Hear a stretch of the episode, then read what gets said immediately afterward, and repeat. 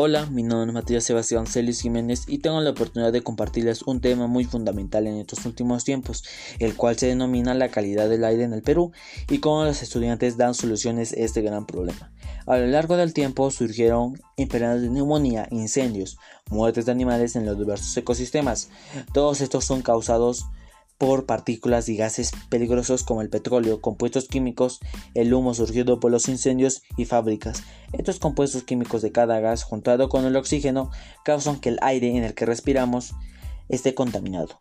Todos estos compuestos químicos y gases causan daño a la salud, de las personas. Es por ello que 3.8 millones de ciudadanos en el Perú mueren a causa del aire doméstico, que son causados por la quema de árboles, fogatas y gases químicos que se usan en la agricultura.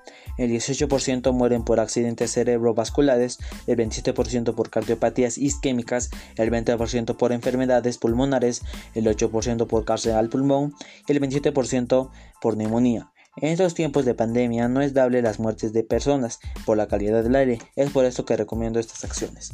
No producir gases contaminantes que son el petróleo, evitar el petróleo en los carros, etc. No utilizar insecticidas para las plantas que dan mucha producción en agricultura, pero hay que llevar esos productos naturales como el abono y riego a esas acciones.